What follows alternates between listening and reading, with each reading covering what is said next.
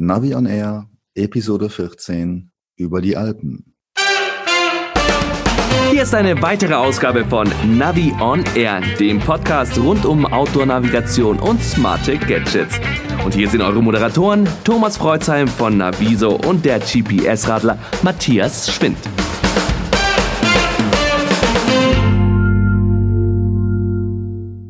Ja, liebe Hörer von Navi on Air, heute geht es um das Thema Transalp. Mein Kollege Matthias ist derzeit auf der Free, auf der Messe in München und steht den Nachfragenden Rede und Antwort in Sachen GPS. Vielleicht hat jemand vor, mal über die Alpen zu fahren. Immer mehr Leute sagen, ich möchte gerne mal versuchen, über dieses magische Gebirge zu kommen. Und dazu haben wir jetzt in der Leitung Andreas Albrecht. Andreas, willkommen bei Navion Air. Hallo Thomas, freut mich, dass wir miteinander sprechen können. Wir kennen uns ja schon seit einigen Jahren. Vielleicht wissen es noch nicht alle, was du mal so gemacht hast. Wenn man jetzt auf deiner Webseite stöbert, dann stellt man fest, dass du vor 16 Jahren mal mit ein paar Freunden über die Alpen gefahren bist, von Garmisch-Partenkirchen nach Riva del Garda. Also eine Transalp-Tour.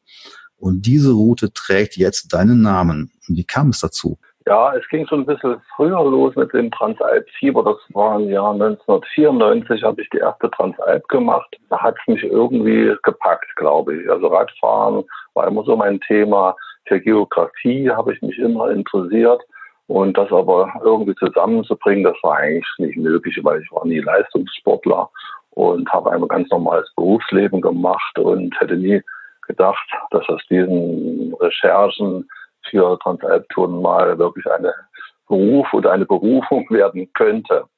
Du wohnst ja in Gotha, also nicht gerade am Alpenrand und äh, dann zieht's dich in die Alpen. Ja, das geht, glaube ich, vielen so, dass man nicht unbedingt in diesem äh, Gebirge wohnen muss, um trotzdem die Faszination zu spüren. Also ich bin sozialisiert in einem Mittelgebirge, bin mit meinem Großvater immer so in den Thüringer Wald wandern gegangen und ja, da habe ich so ein Gefühl für die Berge und eine Liebe für die Berge eigentlich mitgenommen.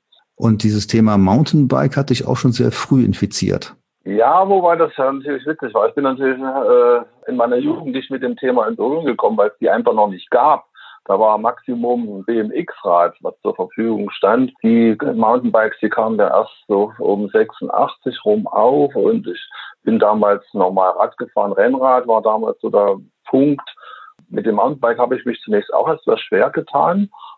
Dann war aber so glückliche Fügung des Zufalls, möchte ich mal sagen. Ich hatte einen Kollegen, der wollte das 1994 machen. Da gab es so ein Buch, Transalp, äh, über die Alpen. Und da hat er sich so eine Route rausgesucht, die in die, komplett in der Schweiz verlief. Sag ich, ja, warum eigentlich nicht? Ich hatte Zeit in diesem Sommer. Dachte erst, ach, das kann man hier mit so einem Trekkingrad machen und haben mir so ein Dreier-Kettenblatt vorne dran gebaut. Gott sei Dank haben wir eine Testtour im Harz gemacht und auf dem Brocken gewesen und bei der Abfahrt ist mir dann unten die Achse gebrochen. Da dachte ich, oh, ich glaube, das Fahrrad ist jetzt nicht so geeignet dafür. Man braucht jetzt doch ein Mountainbike, um über die Alpen zu fahren. Genau, wir habe ich mir also hier vor Ort eins ausgeliehen und habe ich die erste Tour mit ihm zusammen gemacht. Das war das Buch von Toni Wölfinger Transalp, der Glacier Express, der klassische. 1994 war das. Ja, wir hatten natürlich Glück mit dem Wetter. Es war ein halber Sommer und wir hatten also ein schönes Wetterfenster. Zufälligerweise ist das ja auch an der Alger Nordbahn vorbei äh, gegangen, die Strecke. Und das waren schon Eindrücke, da dachte ich, oh, das ist es, das ist es irgendwie. Jetzt gibt's ja auch so ein paar Pioniere dabei, wie den Uli Stanzio oder den Andi Heckmeier. Sein Vater war ja der Erstbesteiger der Eiger Nordwand und der Andi Heckmeier hat dann ja auch ähm, die Heckmeier-Route sozusagen dann ins Leben gerufen. Und aus dir, aus deinen ähm, Abenteuern ist ja dann nach zehn Jahren eben deine Albrecht-Route geworden. Genau. Also ich habe am Anfang, äh, zu der ersten Zeit gab's ja Internet noch nicht wirklich. Man hat nach Informationen gesucht aus Büchern heraus oder auch was die Bike damals zur Verfügung gestellt hat. Waren so Listen. Ja, mir war schon irgendwie klar, man braucht schon alpine Erfahrung. Ich habe dann jedes Jahr im Urlaub Testtouren gemacht, eine Woche oder mal nur drei Tage, bin auf die höchsten äh, sinnvollen äh, Pässe gefahren, Matritzjoch zum Beispiel. Das war alles sehr gut, äh, dass ich alles gemerkt habe, aha, hier muss man schon ein bisschen sehr akribisch recherchieren, was geht überhaupt und was geht nicht. Und da ich vom Rennradfahren kam, war mir ziemlich klar. Also für mich persönlich, es muss schon irgendwie auch was mit Fahrradfahren zu tun haben. Es muss schon irgendwie rollen. Zu viel schieben, tragen, das wollte ich nicht haben. Deswegen zum Beispiel auch lange nicht an die Heckmeier-Route dran gewagt. Mich hat einfach abgeschreckt, 400 Höhenmeter tragen und dann äh, schiebst du das Fahrrad auch nochmal 400 Höhenmeter den Berg hinunter. Und dann war mein Ansatz irgendwo ab 2000 ging das los, habe ich dann die eigenen Tourplanungen gemacht und konsequent eigentlich gesucht, wie gefällt mir denn die Strecke? Klar war, in Deutschland zu starten und am Gardasee zu enden. Genau, und das ist ja der, der Klassiker soweit. Und das fand ich ja auch immer bei dir so schön, dass du gesagt hast, ich möchte eben möglichst wenig tragen, sondern ich möchte fahren. Und das fand ich persönlich bei den Bike-Routen, die ich ja so kennengelernt habe, immer so ziemlich ätzend, dass man so viele Tragepassagen dabei hatte. War das eigentlich so ein, so ein Kernmerkmal? Also Albrecht-Routen, da fährt man und trägt man nicht? Genau, also ich bin ja vollkommen unbelastet in der Planung rangegangen. Das war ein vollkommen privates Hobby. Ich wollte es einfach für mich wissen. Ich habe das also über vier Jahre jeden Sommer optimiert und die erste Etappe festgelegt, die zweite und die dritte. Und äh, es sind ja irgendwie immer logistische Zwänge. Auch man braucht eine Unterkunft unterwegs. Man kann ja nicht plötzlich aufhören, wenn jetzt 2000 Höhenmeter sind, aber man ist in der Pampa und es ist keine Unterkunftsmöglichkeit. Ich hatte auch die Erfahrung gemacht, dass es sinnvoller ist, im Tal zu übernachten, all dieweil man Wettersturz haben kann. Und dann ist man oben auf über 2000 Meter und hat Schnee und dann sieht es schlecht aus. Oder es geht einem nicht so gut. Man braucht ärztliche Hilfe. Oder mit dem Fahrrad ist etwas. Dann kann ich mir im Tal schon eher eine Hilfe organisieren, als wenn ich auf einer Berghütte bin. So schön das auch manchmal sein kann. Aber ich mhm. hatte ein, ein ganz zentrales Erlebnis. Äh, Heidelberger Hütte bin ich mal 2003 gewesen und habe übernachtet. Also 180 Leute in dieser kleinen Berghütte, 80 Mountainbiker, 120 sangesfreudige Heidelberger. Also das war für mich jetzt nicht so, dass ich sagen konnte, das muss ich jetzt noch mal haben. Das hat also das für mich jetzt bestätigt. Ja, und dann war also klar, äh, eher im Tal. Und dann ergibt sich jetzt eigentlich aus der Topografie der Alpen. Ne? Es geht über den Alpenhauptkamm und dann muss man immer gucken, wo komme ich im Tal an, wo es sinnvoll dann eine Übernachtung zu haben. Wenn du jetzt die anderen Alpenrouten vergleichst, ähm, aus der Sicht von den Leuten, die das nicht so kennen, ist es ja eigentlich immer, sagen wir mal, eine ähnliche Richtung. Man fährt irgendwo von Deutschland aus los, jedenfalls die deutschen Alpencrosser und landen irgendwo in Riva del Garda am Gardasee. Und das ist ja bei dir auch so aber du hast dann da noch einige Varianten entwickelt.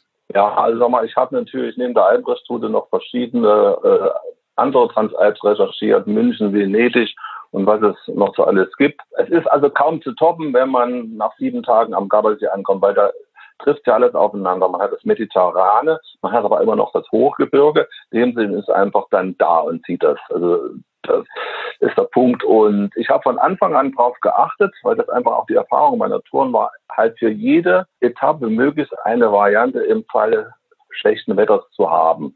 Darauf sind also diese verschiedenen Varianten entstanden, die es gibt. Und äh, ich merke es ja auch an den, an den Reaktionen, an den Rückmelden, dass die Albrecht-Studie tatsächlich irgendwas bei den Leuten auslöst.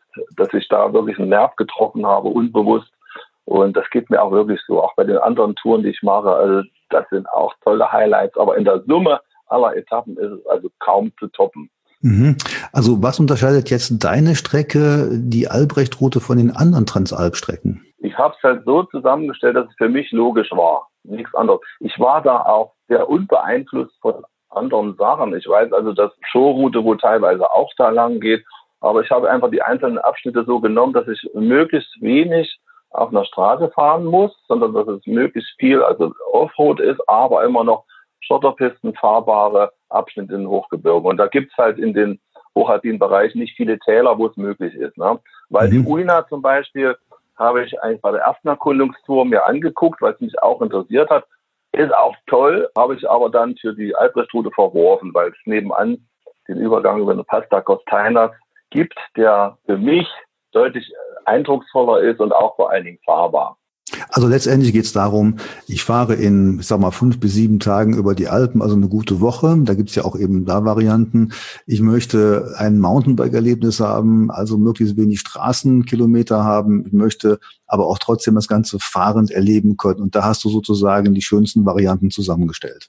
Ja, genau. Das habe ich so im Laufe von vier Jahren gemacht. Ich hatte damals auch so als kleiner äh, Gag so ein bisschen nach den Mondphasen geguckt, weil man ja sagt, also in bestimmten Mondphasen ist die Wetterlage vielleicht besser und wir sind dann Anfang September gefahren. Ja, damals, muss ich echt sagen, äh, gab es auch wirklich noch relativ stabile äh, Hochdruckwetterlagen über längere Zeiträume in Alpen, was nach meinen Beobachtungen in den letzten Jahren eher nicht mehr so war. Ne? Da hat man mal drei Tage schönes Wetter, dann kommt ein Wettersturz äh, mit Schnee und dann ist es äh, zwei Tage später wieder knallheiß. Also, also Klimawandel in den Alpen, das ist jetzt auch schon ein Thema. Also ich habe ja auch die Gletscher beobachtet. Da weiß ich also ganz genau, dass es schon sehr, sehr auffällig ist, wie stark der in den 15 Jahren, die ich das verfolgt habe, tatsächlich zurückgegangen ist. Ne? Da war mhm. so eine Felsabbruchkante, da ging der Gletscher 2003 nach meinem äh, Kenntnis noch drüber und er ist jetzt schon über den Felsabbruch zurück und zieht sich da zurück. Also ich mache jetzt eigentlich auch immer Bilder, wenn ich äh, dort bin, um einfach das für mich so ein bisschen mhm. zu dokumentieren. Also dass die Gletscher abschmelzen, das haben wir ja alle schon gesehen, das ist tragisch. Ähm, aber du hast ebenso erwähnt, dass die Wetterverhältnisse an sich instabiler und kurzfristiger werden. Das ist ja schon eine Sache, da muss man sich ja darauf vorbereiten. Korrekt. Die ersten Jahre habe ich mir eigentlich gar keine Gedanken gemacht. Ich habe immer eine Woche Urlaub mir freigeschaufelt und das auch passt. Und das war auch fast immer so. Du bist über ein Brenner drüber und da war anderes Wetter. Es war viel schöner, es war mediterran und es war warm. Und die letzten Jahre war es dann überhaupt nicht mehr so. Ich bin ja dann 2005 in die Selbstständigkeit gegangen und habe am Anfang auch Gruppen über die Alpen geführt, äh, meist auf meiner Albrecht-Route. Und da konnte ich das ja ganz genau sehen. Ne? Also da waren so oft, dass ich auf dem Fimperpass gestanden habe und es hat geschneit und wir hatten eine leichte Schneedecke.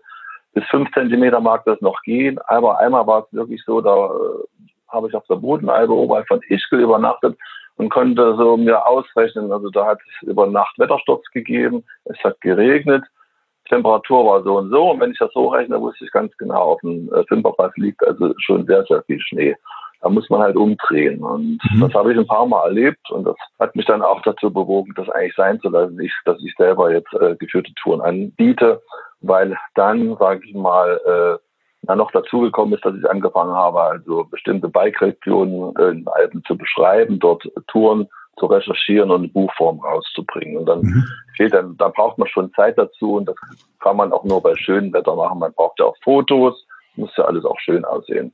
Es ist ja wichtig, dass äh, du auf deinen Seiten sehr viele Informationen anbietest, wo man nachgucken kann. Du hast ja die Seite Transalp Info äh, und ähm, da findet man neben der klassischen Albrecht-Route ja auch verschiedene Varianten. Vielleicht kannst du da noch mal kurz was zu sagen. Da gibt's ja XXL-Varianten bis hin zur Sissi-Variante. Was äh, sind das alles für unterschiedliche Routen? Also es sind im Prinzip vier Kategorien, die sich im Laufe der Jahre herausgebildet haben. Das eine ist Albrecht-Route, sage ich mal, mit verschiedenen Varianten. Zum Beispiel eine Route für Rennrad, die bin ich 2006 gefahren. Im vergangenen Jahr gab, kam eine Gravelbike-Route dazu. Und dann habe ich noch äh, eine Route Top of the Rocks auch im vergangenen Jahr, weil Leute mich gefragt haben, ich möchte das mit diesem Fahrrad machen, geht denn das? Das habe ich auch gesehen, da hast du jetzt auch eine, eine Gravel-Bike-Route und du hast jetzt auch genau. E-Bike, E-Mountainbike-Routen. Genau, das kam dann später dazu. Ne? Dann habe ich unter dem Thema Mountainbike, also verschiedenste Routen dann gemacht, klassische Transalps, München, Venedig, oder Mittenwald an den Comersee, eine Tour auch zu Monte Grappa, dass man mal ein anderes Ziel hat. Dann bin ich auch vom Bodensee an Lago Maggiore gefahren. Das sind also, also klassische Mountainbike Transalp, die auch nachgefahren werden, aber bei weitem nicht so oft wie die Albrecht-Route. Zum Thema E-Mountainbike bin ich gekommen eigentlich schon 2010. Ich habe damals sehr viel am Gardasee recherchiert. Das war ja quasi sozusagen noch in den, in den Kinderschuhen der E-Mountainbikes. Da fangen die ja gerade erst an. Genau, aber da gab es noch nicht E-Mountainbikes, die, sagen wir mal, tatsächlich im Gelände was getaugt haben. Ne? Das war, ach, die haben dann einen normalen Rahmen genommen, Motor dran gefrickelt und Antrieb dran gefrickelt, aber es war aber weit nicht so toll. Und die, aber es war halt für mich äh, zum Touren recherchieren, ich war damals im Süden des Gardassees unterwegs, äh, relativ viele flache Strecken und wenn man so eine Tour recherchiert, muss man schon alle Varianten möglichst mal abfahren. Das einfach, war für mich eine Zeitersparnis gewesen. Und das war aber noch lange nicht so weit. 2011, 12 waren die ersten von Ries und Müller oder auch von Flyer, aber die sahen also unmöglich aus und waren auch vom Handling jetzt nicht so, so toll. 2015 ging das eigentlich los. Da kamen die ersten E-Mountainbikes auf den Markt, die tatsächlich auch den Namen Mountainbike äh, entsprochen haben. Und da habe ich gesagt, okay, jetzt probiere ich das mal aus. Habe bei mir in der Region so verschiedene Testtouren gemacht und dann gesagt, okay, das funktioniert. Und dann habe ich gesagt, eigentlich müsste man die Tourbücher ja jetzt komplett umschreiben, weil eins funktioniert nicht bei einem E-Mountainbike. Tragepassagen über längere Höhenmeterpassagen funktioniert definitiv nicht. Genau, und das stelle ich mir auch ziemlich grausam vor. Also das hat mir auch schon gereicht bei meinem Transalp, da mein Rad äh, 10 Kilo habe ich übrigens heute noch zu tragen. Das reichte mir. Und äh, wenn man da eben dann seine äh, x mehr Kilos dann umschleppen muss, das wäre das wäre tragisch halt. Ja, also ich habe dann angefangen, jetzt teste ich mal und, und recherchiere mal eine Transalp als Rundtour auch konsequent jeden Meter mit dem E-Mountainbike zu fahren. Und da ist die Olperer Umrundung draus geworden, hat auch den Hintergrund gehabt, im Falle dieser Wetterstürze, die man hat, tatsächlich auch wieder sicher an seinen Ausgangspunkt anzukommen. Da habe ich den ganzen Sommer zugebracht und habe diese Strecke recherchiert. Und die Erfahrungen, die ich dabei gesammelt habe, waren total wertvoll. Ich gesagt hey, eigentlich Albrechtsroute, ich bin ja mit ähnlichen Vermissen da angegangen. Wirklich viele Fahren, keine Tragepassagen. Gucke ich mir mal an, wo sind denn die kritischen Übergang, wo, Übergänge, die mit Tragen verbunden sind oder mit längeren Schiebepassagen. Die habe ich erstmal rausgenommen. Und dann habe ich auf, auf der Basis meiner schon vorhandenen Varianten dann tatsächlich auch die Albrechtsroute E-Mountainbike zusammengestellt. Bin dann auch wieder einen Meter damit gefahren mit einem E-Mountainbike. Also das ist einfach so mein Qualitätsanspruch. Ich muss jeden Meter der Strecken, die ich beschreibe, tatsächlich auch selber gefahren sein. Ich verlasse mich da nicht auf irgendwelche anderen äh, Leute, sondern das muss man wirklich erlebt haben. Das finde ich, glaube ich, ganz wichtig, kann man nicht häufig genug betonen. Das heißt, das ist alles von dir selbst geprüft und nicht irgendwo auf einer Karte zusammengestellt. Nee, funktioniert nicht. Also ich sehe das ja bei meinen Vorplanungen im Vorfeld, dann gucke ich mir auch, ich gucke dann Tourenportale, gibt es denn da schon Touren und gucke mir Landkarten an.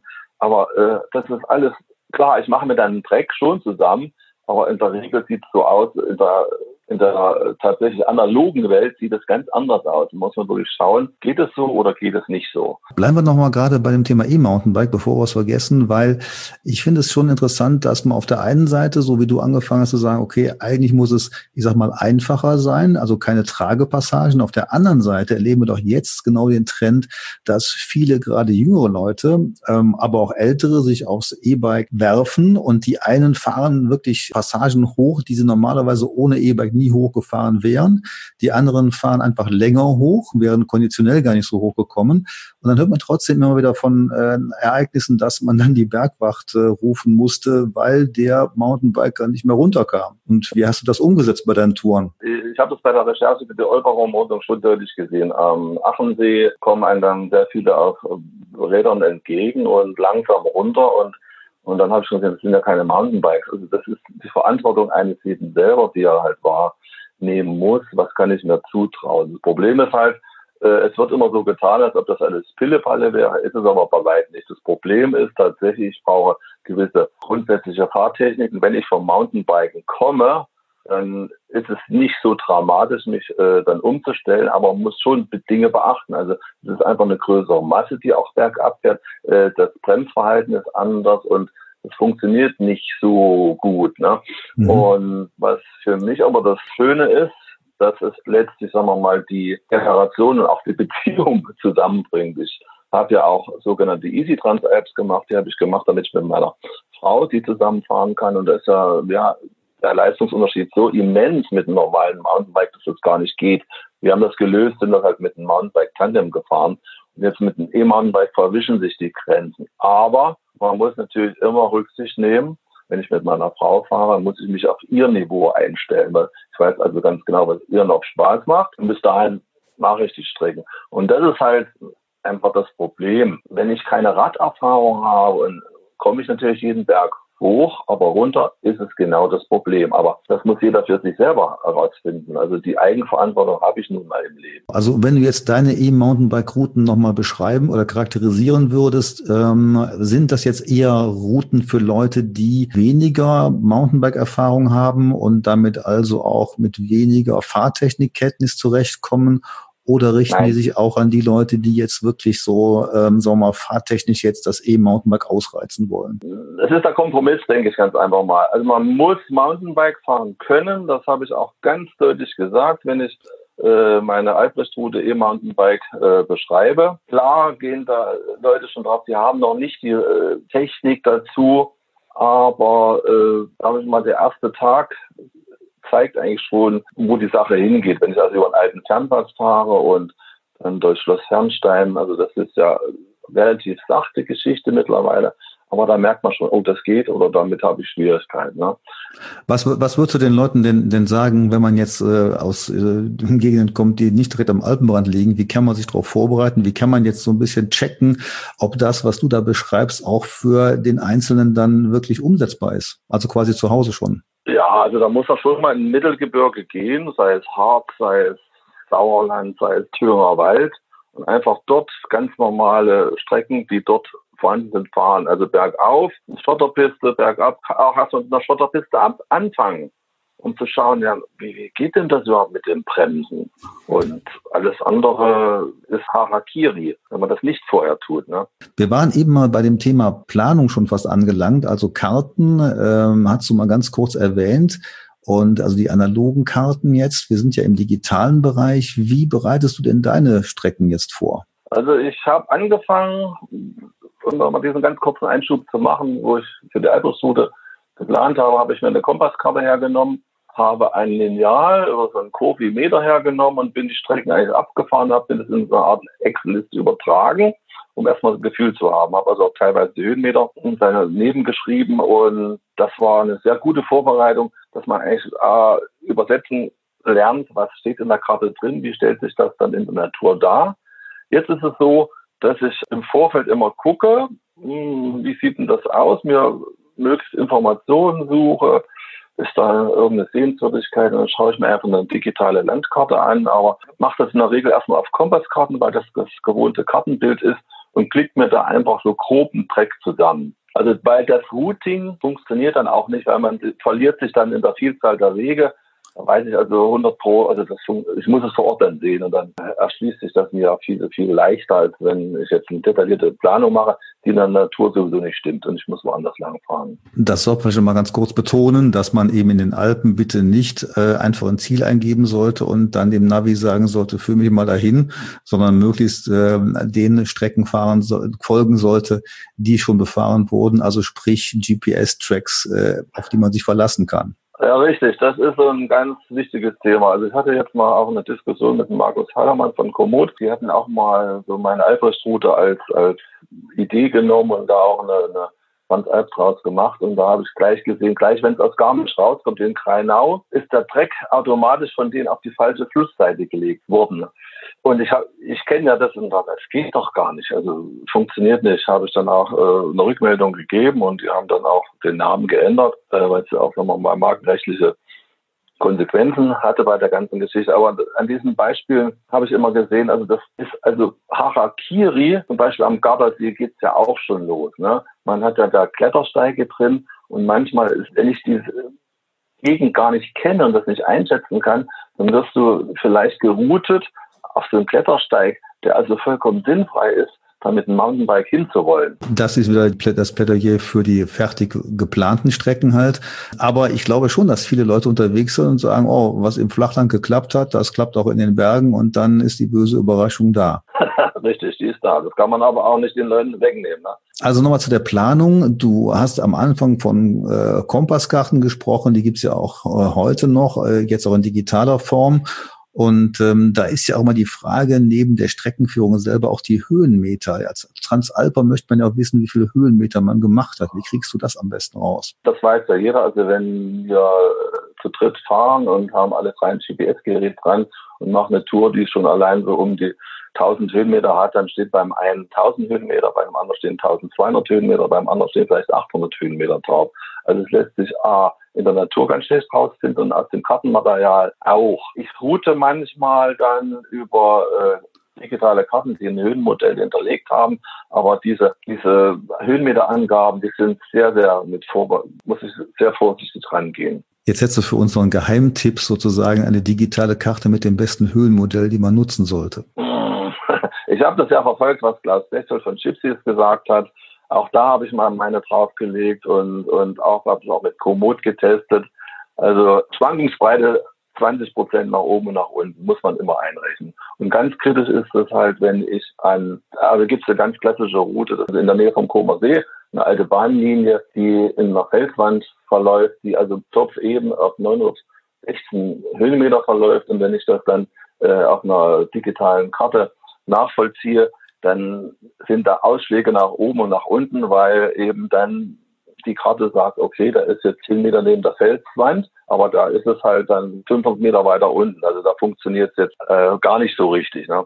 Da kann man das digitale Höhenmodell der Karte testen. Ja, damit sind wir schon quasi bei der, bei der Hardware, die du empfehlen würdest. Was sollte denn ein Transalper jetzt mitnehmen, um äh, eine Route verlässlich abfahren zu können? Ja, er sollte also einen geprüften Track einer Strecke haben, die er fahren möchte. Und ich empfehle auch immer, weil die Frage wird auch mich ständig gerichtet, schon ein Backup in Form einer Papierkarte mitzunehmen. Ne? Ob man da jetzt alle Kompasskarten für eine Transalp mitschleppen muss, muss jeder für sich entscheiden. Das sind halt, am Anfang habe ich das auch gemacht. Das sind aber locker mal zwei Kilo, die man noch zusätzlich dabei hat. Und ich habe am Anfang das so gelöst, dass ich mir einfach von der Karte auf dem Scanner äh, immer auf A4-Größe die einzelnen Etappen äh, gescannt habe, ausgedruckt habe und dann mit dem Leuchtstift habe ich mir so grob die Route eingetragen. Das funktioniert ganz gut, weil ein, also ein GPS-Gerät, sei es jetzt ein klassisches GPS-Gerät oder sei es auch ein Smartphone, äh, ist top in der Navigation, sagen wir mal, auf einen Kilometer. Aber wenn ich mal raus zu muss, weil jetzt, wir haben eine Mure beispielsweise. Ich kann jetzt den Weg nicht fahren. Ich muss eine Umleitung finden.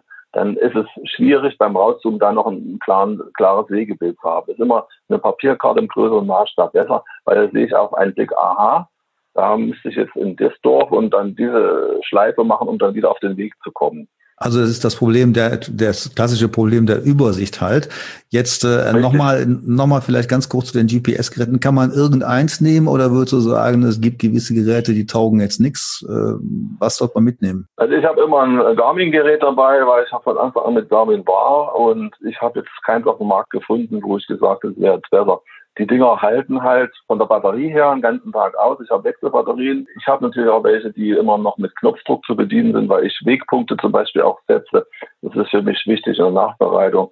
Ansonsten ist man mit einem klassischen GPS-Gerät gut beraten. Garmin spricht sehr viel dafür, weil es sehr viele äh, offene Karten gibt mittlerweile, die sehr, sehr gut sind. Ich habe mich da auf OpenMTB-Map spezialisiert, weil die eine sehr klare Darstellung haben für die Wege, die mich interessieren. Das sind also schmale Pfade, die werden also auch noch deutlich dargestellt. Ich kann in etwa erkennen, ist das jetzt eine Schotterpiste, ist das ein Pfad? Manchmal ist sogar die Single-Trail-Skala-Klassifizierung mit schon reingegeben. Bei anderen Karten, auch den Karten, die Garmin jetzt bei den modernen Geräten dazu liefert, ist es einfach nach wie vor so, dass die kleinen Pfade einfach wie ein Strich dargestellt sind. Also kaum sichtbar sind und sich manchmal von der Höhenlinie nicht unterscheiden. Mhm. Und das muss man klar und deutlich sagen. Ich, ich kann ja nicht ständig aufs GPS-Gerät starren, ich muss auf den Weg äh, schauen. Also das wäre ein Plädoyer für die äh, OpenStreetMap-Karten, also für die OpenMTB-Maps auf der einen Seite und für ein GPS-Gerät mit Wechselbatterien, Knopfbedienung auf der anderen Seite, also sprich die Garmin GPS Map 60X-Serie, also inzwischen der 66er als aktuelles Gerät. Und andere würden vielleicht jetzt sagen, Mensch, das ist ja ein Klotz am Lenker, ich nehme lieber so ein leichtes Edge oder ein Wahoo oder sowas. Ähm, was hältst du von Touchscreen? Ja, also für mich jetzt nicht so toll. Ich habe auch ein Gerät mit Touchscreen, aber ist für mich jetzt nicht handhabbar. Aber das liegt jetzt daran, dass ich wirklich professionell damit umgehe, weil wie gesagt, ich brauche den Wegpunkt und den muss ich mit zwei Tasten drücken, muss ich den halt drin haben. Ne? Mhm. nützt mir ein Touchscreen. Ansonsten sage ich mal, es gibt tolle Geräte, und wenn ich, sagen wir mal, ein schönes Kartenbild haben kann und auch mal verschieben kann, funktioniert das genauso gut. Also ich denke, 95 Prozent der Leute sind mit Touchscreen auch sehr, sehr gut bedient. Damit sind wir bei der Frage Smartphone auch möglich? Habe ich auch getestet und es ist nach wie vor so die Fragen, ah, möchte ich ein, mein teures Smartphone am Lenker haben? Hält das das aus am Lenker? Was ist mit dem Akku? Wie ist die Ablesefreundlichkeit bei Sonnenlicht und äh, da gibt es noch viele Fragen. Also der Trend ist ungebrochen. Man hatte das Smartphone immer dabei als Fotoapparat als sonst was.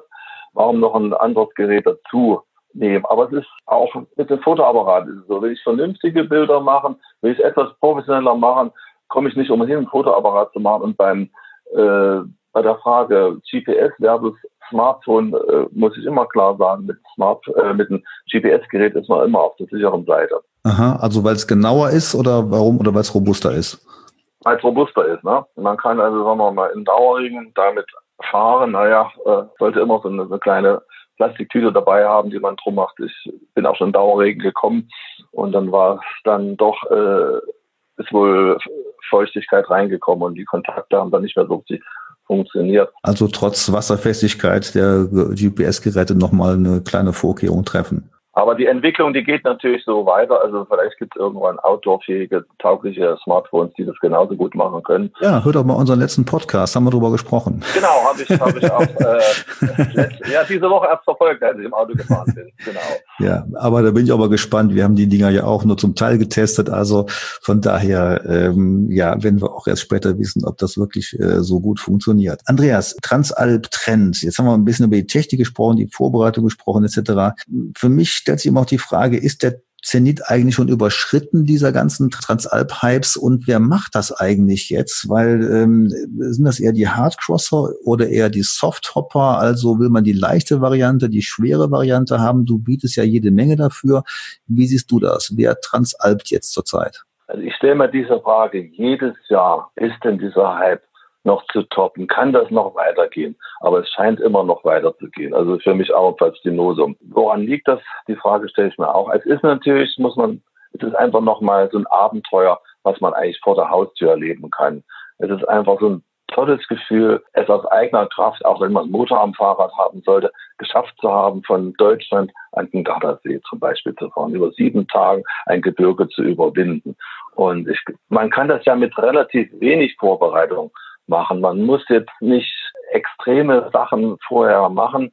Äh, die Routen sind ja da, sind ausgearbeitet da. Es gibt ja x tausend Anbieter, die das machen können. Und es ist vom Gefühl her, ist es halt also, also so eine tolle Sache.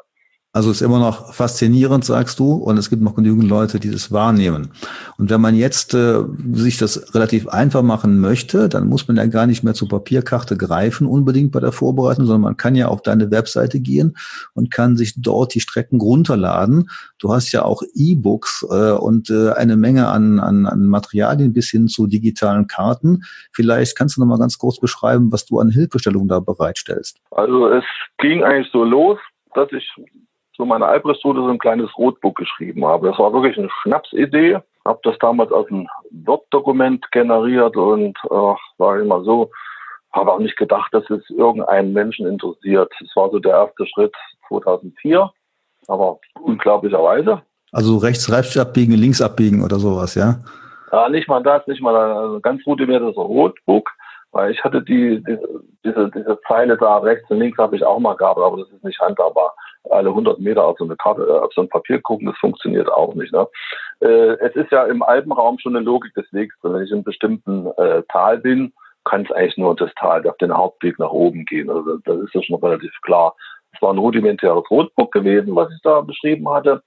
Und dann habe ich 2006 angefangen, dann GPS dazu zu, zu nehmen. Einfach, ich war dann selbstständig und habe natürlich auch alles versucht, das Ganze professioneller noch zu machen. GPS war natürlich eine extreme Hilfe, weil ich also sehr genau dann die Tour nachbearbeiten konnte und dann ging es weiter. Die habe ich also dann auch noch, dann habe ich mit äh, Kompass Verlag äh, Lizenzvereinbarung getroffen, dass ich also diese sogenannten Kartenscans anbieten kann. Ich habe also meine GPS-Tracks, lege ich dann auf eine Kompasskarte drauf und generiere daraus PDFs, die also so eine Transalp in ungefähr 20, 24 DIN A4 Blättern abbilden. Und die kann ich mir für jeden Tag mit einer gewissen Überlappung dann auch ausdrucken und habe dann also so, so ein kleines Bundel bei mir, was ich im Rucksack haben kann. Dann kam aber du hast doch eigentlich auch nur den einfachen GPS-Track, der ist jetzt bei dir nicht kostenlos, so kostet ein paar Euro, aber auch nicht so viel. Und dann kann man jetzt diese einzelnen Varianten eben auch so runterladen, ne?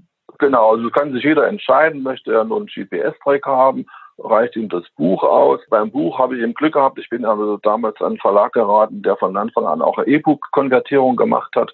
Also jedes Buch von mir ist also automatisch auch als E-Book verfügbar. Also habe ich das auf dem Smartphone definitiv dabei.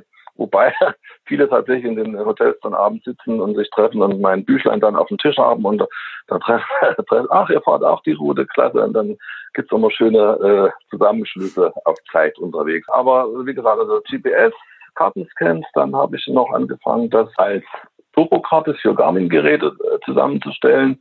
Also aus den GPS-Tracks quasi eine, eine transparente Karte generiere, die man auf ein Kartenmaterial drauflegen kann. Das ist also die, die dritte Variante. Und da kann sich jeder das raussuchen, was er meint, was für ihn das Richtige ist. Ne? Okay, also man kann da ein bisschen stöbern. Das Ganze findet man eben auf www.transalp.info. Du hast noch eine andere Seite, die heißt dann äh, gpsbikeguide.com. Was hat es damit auf sich? Na, hier sind im Prinzip die Bücher, die ich dann geschrieben habe, die bestimmte Regionen beschreiben, einfach kurz dargestellt. Dann sind noch Reportagen drauf, die ich in verschiedenen Regionen gemacht habe und wo ich also die Touren beschreibe. Also im Prinzip, ja, meine, meine, mein Werk in verschiedenen Regionen einfach darzustellen. Das ist ja mittlerweile relativ umfangreich geworden. Los ging es 2007 am Gardasee. Äh, äh, dann ist Region Komersee, Alter ja dazugekommen. Elba war 2014 bis 2017 langer Rechercheblock. Und also da gibt es eine ganze Menge, die da zusammengekommen sind. Da kann man, glaube ich, den ganzen Zeitraum stöbern. Wenn du jetzt mal einen Geheimtipp loswerden wolltest, denn äh, viele sagen sich vielleicht, Mensch, bei dem Trend jetzt, äh, die fahren jetzt alle die Albrecht-Route und so weiter. Was ist denn da noch so vielleicht so als Geheimtipp? Ja, das ist, kommt darauf an, welche Ansprüche man jetzt hat. Also die Alpen sind nach wie vor nicht zu toppen, das muss ich ganz deutlich sagen. Aber ich habe hier gerade im vergangenen Jahr einiges im deutschen Mittelgebirgen gemacht. Ich war an der Rhön, habe im Thüringer Wald ein bisschen recherchiert und was mir eben da aufgefallen ist, man hat natürlich nicht diese optischen Knaller mit Bergen und Meer und See, aber man hat etwas, man hat eine absolute Einsamkeit. Mitten in Deutschland, mitten in Europa, was ich sehr faszinierend finde. Und wenn man den Blick hat für Touren, Touren zu finden, lassen sich auch ganz tolle äh, Touren zusammenstellen, äh, wo man mitten in Deutschland den ganzen Tag fahren kann. Dann sieht, abgesehen von mal, wenn man einen Ort berührt oder eine, eine Hütte vorbeikommt, sieht man den ganzen Tag keinen Mensch faszinierend. Spannendes Plädoyer. Andreas Albrecht plädiert, von den Alpen äh, mal wegzugehen, äh, hin zu den deutschen Mittelgebirgen, vielleicht auch mal ganz gut als Trainingsroute. Andreas, ich denke mal, wir haben die Zeit äh, gut ausgeschöpft jetzt, äh, haben, glaube ich, eine Menge Informationen rübergebracht. Alles andere findet man wahrscheinlich auf deinen Webseiten. Hast du noch äh, eine abschließende Bemerkung für uns? Wo würdest du jetzt die Transalper darauf hinweisen, die jetzt in dieser Saison vorhaben, über die Alpen zu fahren? Ja, also ein ganz klarer Hinweis, immer die Schneelage beobachten. Also es ist immer wieder merkwürdig, äh, wenn die Fragen kommen. Ist für mich jetzt merkwürdig. Oh, ich möchte im, im, Mai jetzt schon losfahren und Transalp machen. Und das wird in verschiedenen Foren ja immer auch äh, ganz klar und deutlich darauf hingewiesen. Immer schauen, wie ist die Großwetterlage und man muss immer darauf achten, wenn ich über 2000 Meter komme, über 2500 Meter, Schneegefahr ist immer da. Und wenn der Schnee noch nicht weg ist, macht es also überhaupt keinen Sinn, in die Berge zu gehen, weil man möchte ja nicht sterben dort oben. Das muss man klar und deutlich sagen. Es ist einfach eine Gefahr dabei. Ich habe das mehrere Mal erlebt, was da passiert. Und wenn ich mehr als 10 Zentimeter Schnee auf meinem Weg habe, ist es also gefährlich. Man kommt mhm. nicht mehr weiter und das möchte ich einfach äh, jedem ans Herz legen, da auch den gesunden Menschenverstand äh, walten zu lassen. Die Berge sind im nächsten Jahr auch noch da. Umdrehen ist keine Schande. Und das Erlebnis ist nur schön, wenn man tatsächlich auch heil wieder aus den Bergen herauskommt. Jo, kann man sich da auch mit Hilfe von Webcams drauf vorbereiten? Ja, definitiv. Also ich habe auch noch ein paar Webcams eingebunden gehabt, habe es aber dann sein lassen, weil sich die äh, Adressen also zu oft ändern. Aber es gibt ja da viele Tourenportale. Also ganz, äh, dann wissen natürlich auch die Leute in den Berghütten, äh, zum Beispiel äh, oberhalb von Ischgl auf der Bodenalpe, kann man anrufen oder Heidelberger Hütte. Ein ganz äh, wichtiger Punkt ist die Heilbronner Hütte. Das ist der Übergang vom Zerwalltal dann rüber ins Paznauntal. Die haben auch eine Webcam. Das ist so ein ganz bekanntes Schneeloch. Also das habe ich im vergangenen Jahr, wo wir ja diesen sehr schneereichen Winter hatten, da ging das wirklich bis in den Juli hinein, dass dann noch wirklich riesige Schneefelder waren. Also da einfach mal schauen, was auf der Route ist. Und ansonsten gibt es ja auch diverse Foren, wo man einfach mal nochmal nachfragen kann, sich aktuelle Informationen holen kann. Okay, das waren jetzt ganz wertvolle Tipps, habe ich selber auch schon mal erlebt. Zwar nicht in den Alpen, sondern in Spanien. Wir wollten mal den äh, Pico de Veleta fahren und äh, damals ja. war ich mit meinem Freund Wolfgang Reiche unterwegs. Dann war oben Schnee, haben wir nicht gemacht. Ein paar Jahre später war ich wieder da, bin dann hochgefahren, aber das konnte man wirklich äh, an einer Webcam dann einigermaßen gut vorbereitend erfahren. Gut, Andreas, aus meiner Sicht ganz herzlichen Dank für deine ganzen Informationen. Ähm, was ist dein nächstes Projekt? Gibt es schon wieder ein neues Buch? Hm, wahrscheinlich äh, dieses Jahr nicht. Also ich habe jetzt ein Projekt hier vor Ort am Wickel, muss aber mal schauen, ob sich das auch umsetzt. Ansonsten äh, schaue ich mir meine Touren am Gardasee nochmal an. Also ich habe die ja, vor zehn, über zehn Jahren angefangen und ich werde äh, im Laufe der Zeit fahre ich jede Tour noch mal einmal nach, einfach um zu gucken, stimmt das alles noch oder gibt es da gewisse Änderungen. Also das sind die Schwerpunkte. Albrechtstrude gibt es auch im Blog. Da habe ich im vergangenen Jahr eine ganz große Revision gemacht und das Teilstück äh, an Passo Tonale und äh, Passo Foppa Mortirolo, das werde ich mir nochmal detailliert anschauen, ob alles noch so stimmt. Okay, also man trifft dich eventuell sogar on the road. Gut, Andreas, ganz herzlichen Dank. Ich sage Tschüss und bis zum nächsten Mal. Ja, danke dir auch. Hallo Thomas, hallo liebe Hörer, hier ist der Matthias quasi direkt von der Free Messe aus München. Ähm, es wurde ja schon angekündigt, ich bin dort fünf Tage unterwegs mit meinem Beratungsstand und mit jede Menge Bühnenshows auf der Fahrradbühne und zum Thema Newsblog wollte ich noch hier was sagen. Nein, wir haben ihn nicht vergessen. Es wurde einfach seit der letzten Episode nichts Neues, Spannendes vorgestellt. Insofern, Newsblog ist beendet. Und zum Hauptthema habe ich auch nicht viel zu ergänzen. Ähm, Auswahl der Navigationsgeräte finde ich vollkommen in Ordnung, dass man da auf ein quasi richtiges GPS-Gerät setzt, wobei ich der Meinung bin, man kann da schon sehr gut mit einem Wahoo oder einem Edge-Gerät fahren aber ich habe selbst noch keine Transalp gemacht. Das steht allerdings bei mir auf der To-Do-Liste und vielleicht nehme ich ja die Transalp auf einer der Albrecht-Routen mal unter die Stollenreifen. In diesem Sinne viel Spaß noch. Wir hören uns in der nächsten Episode. Ciao, Servus. Damit darf auch ich mich verabschieden. Wir hoffen, es hat euch gefallen. Schreibt uns eure Kommentare an podcast.navionair.de. Bewertet uns auf den bekannten Plattformen und wir freuen uns, dass ihr wieder dabei seid in 14 Tagen bei einer neuen Folge von Navi Air. Bis dann. Tschüss. Sie haben Ihr Ziel erreicht.